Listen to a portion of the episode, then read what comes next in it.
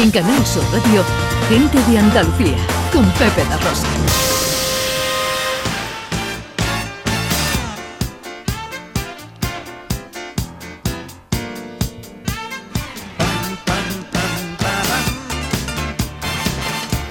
Una y 21, tiempo para la accesibilidad, tiempo para la inclusión. Hoy vamos a hablar de cómo ayudar al sector turístico a ser más accesibles e inclusivos.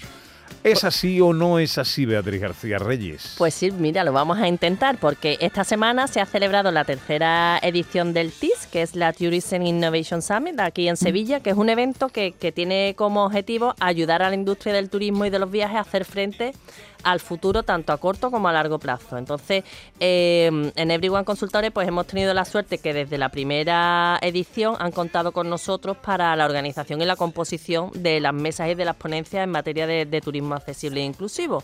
Y entonces este año propusimos a la organización del TI dar a conocer al sector la norma, es un nombre así muy hecho, eh, ISO 21902 sobre turismo accesible ¿Para qué lo, para, ¿Y qué, hicimos? Pues invitamos a, tres ponentes de primer nivel de las tres entidades que han liderado la elaboración de la norma, que es la Organización Mundial del Turismo, la OMT, la Fundación 11 y la Asociación Española de Normalización, la UNE. Entonces, en esta mesa del TIC, ¿qué es lo que pudimos hacer? Pues debatimos sobre las oportunidades de la normalización y los retos con los que mm, se va a enfrentar el sector en el futuro por los cambios tan importantes, tanto sociodemográficos como económicos, eh, y que van a tener repercusión eh, sobre la accesibilidad y sobre el diseño de servicios turísticos. Y pensar, muchos oyentes se preguntarán, bueno, ¿y qué es una norma, ISO? Pues mm, es un estándar internacional, como todas las normas ISO, que es de carácter voluntario, no es obligatoria, y que la usan las empresas para eh, mejorar su eficiencia y su rentabilidad económica. Y en este caso, pues contienen lo que son mejores prácticas para que todas las personas puedan disfrutar de un turismo en igualdad de condiciones. Entonces, eh, hoy para hablar de este tema eh, mm, tenemos con nosotros a Igor Stefanovic, que es el coordinador técnico de turismo accesible de la Organización Mundial del Turismo. Bueno, pues Igor, buenos días. Hola, buenos días. ¿Qué tal? ¿Cómo estás? Muchas gracias. Aquí en Oslo, esperando otra charla que tengo que dar esta noche, así que estoy en Noruega. Bueno, pues te agradezco mucho que nos atienda, especialmente estando fuera. Cuéntanos qué es la Organización Mundial del Turismo y a qué os dedicáis ahí. Pues la OMS es la principal organización internacional a nivel del turismo. Somos la única agencia de Naciones Unidas cuya sede se encuentra en España, así que últimamente hemos escuchado que la OMS de Salud que está en Ginebra, la que va de Cultura es la UNESCO que está en París y del Patrimonio Mundial, pues digamos que Madrid es la sede mundial del turismo si miramos en estos términos porque la OMS está ahí, así que somos prácticamente muchos madrileños de adopción y tenemos unos 160 estados miembros en todo el mundo, todos los continentes, seis miembros asociados y también 500 miembros afiliados que reúnen toda la cadena de valor del sector turístico. Y lo que, lo que hacemos es crear conocimiento, recomendaciones, directrices para ayudar a los países miembros para crear unas políticas turísticas que sean inclusivas, sostenibles, responsables y también que ayuden a la accesibilidad y, por cierto, antes que nada, al crecimiento económico y social de los destinos. Y mm, Igor, ¿por qué la Organización Mundial del Turismo considera importante el turismo accesible y por qué en realidad la accesibilidad nos debería importar a todos? Pues primero tenemos que verlo que es un derecho humano, que cada persona debería disfrutar del ocio, tiempo libre, turismo en igualdad de condiciones. Existe una Convención Internacional sobre los Derechos de las Personas con Discapacidad y eh, nosotros claramente tenemos el mandato de hacer el turismo lo más accesible posible dentro de este mandato. Esto es hablando de los derechos. Pero es difícil hablar de los cambios si no hablamos de la oportunidad económica.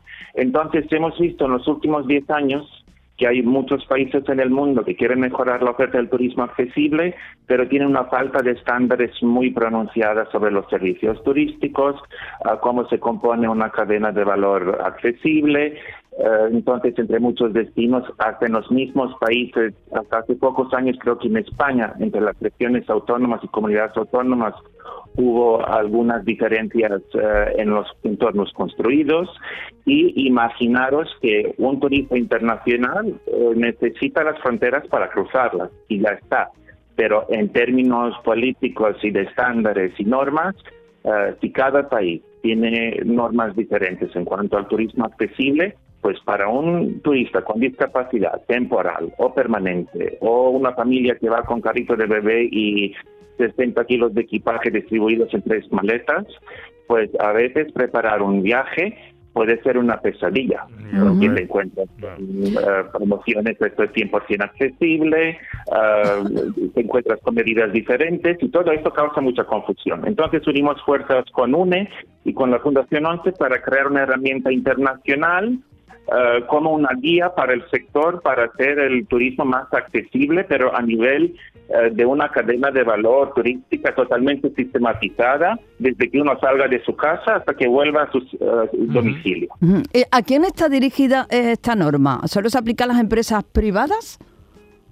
No, es una tradición quizás eh, lógica del liso que se dirija al sector privado, porque son las empresas que compran las normas, pero la razón de ser de la OMC es que el sector público tiene un gran papel a la hora de facilitar plataformas para hacer el turismo más accesible, que reúne todos los actores en la misma mesa para trabajar juntos. Entonces, nosotros hemos insistido en que se tenían que incluir el sector público. Para nosotros son administraciones nacionales del turismo, que suelen ser ministerios, o los destinos en sí. Y entonces la MT al final redactó un, uh, digamos, un apartado entero de administraciones públicas en esta norma junto con la Turismo Portugal, porque quisimos uh, reflejar uh, varias normas, recomendaciones para el sector público que pueden aplicar tranquilamente para mejorar su accesibilidad.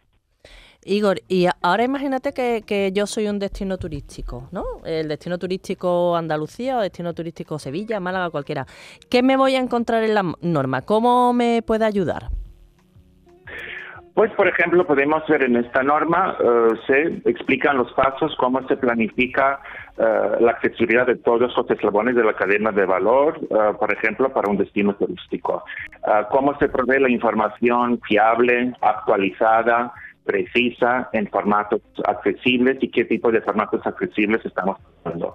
Se habla de cómo se desarrollan productos junto con los destinos turísticos y los usuarios, que pueden ser personas con discapacidad o diferentes colectivos, por ejemplo, de personas mayores.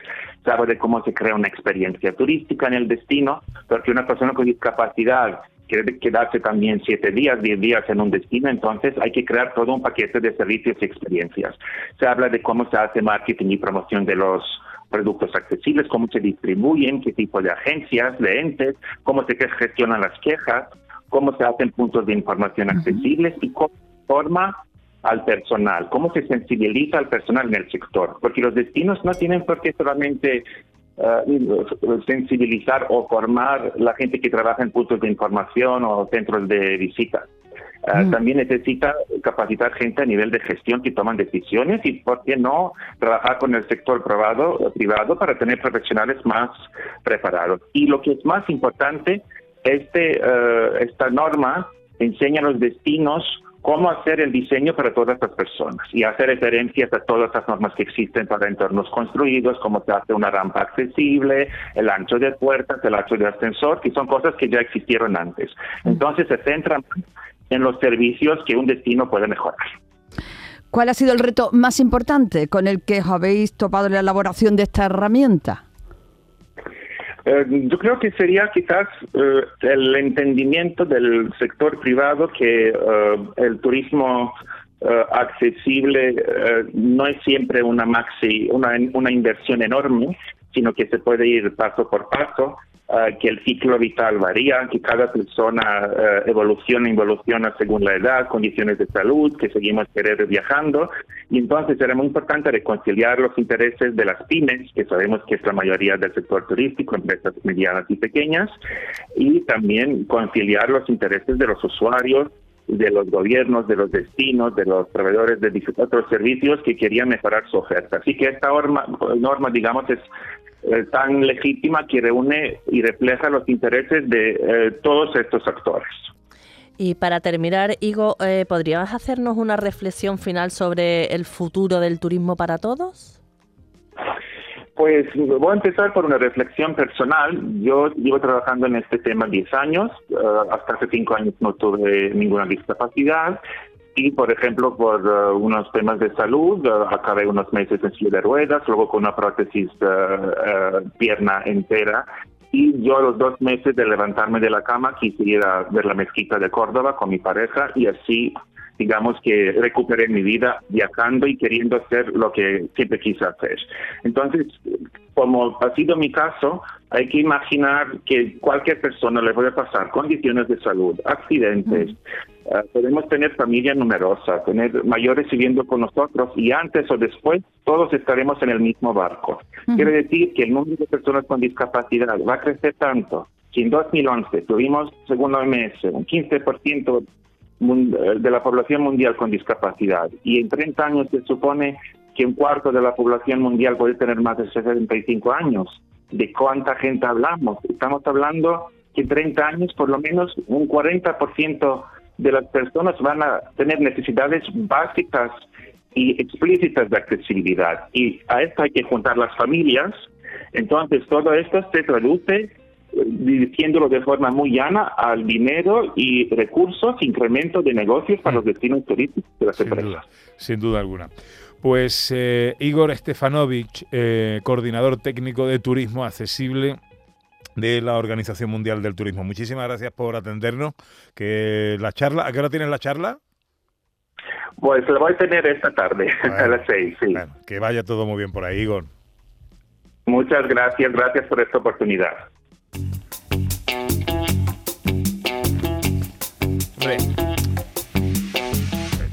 Siguiendo y al rebufo de lo que Igor nos estaba eh, comentando, de la accesibilidad no solo se benefician las personas que puedan tener una discapacidad o algún tipo de, de, de, de, deficiencia.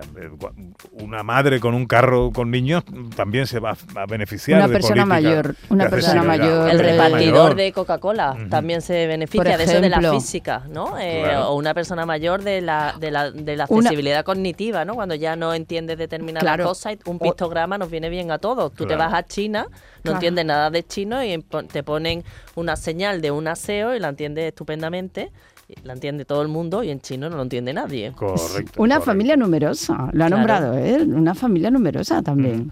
En fin. Bueno, ¿me quieres hablar de cine ahora? Pues mira, sí, porque con motivo del Festival de Cine Europeo de Sevilla, eh, el miércoles 9 de noviembre a las 22 horas en el Teatro Alameda eh, se va a inaugurar eh, el cortometraje En mi piel que es de la compañía de flamenco inclusivo de José Galán, el coreógrafo que hemos entrevistado aquí en alguna ocasión. Este corto pues es una pieza de videodanza que está realizada por personas con discapacidad y lo que pretende es visibilizar cuerpos diversos en la escena.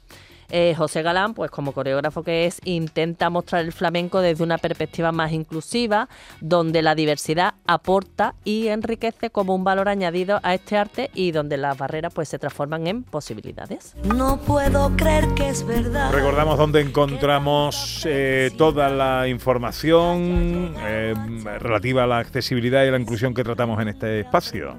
Pues eh, las redes sociales de Everyone Consultores uh -huh. y en el Twitter de Beatriz, Gar Beatriz García Reyes. O sea que eh, Everyone Consultores y en el Twitter de Beatriz García Reyes, que es arroba vegaré.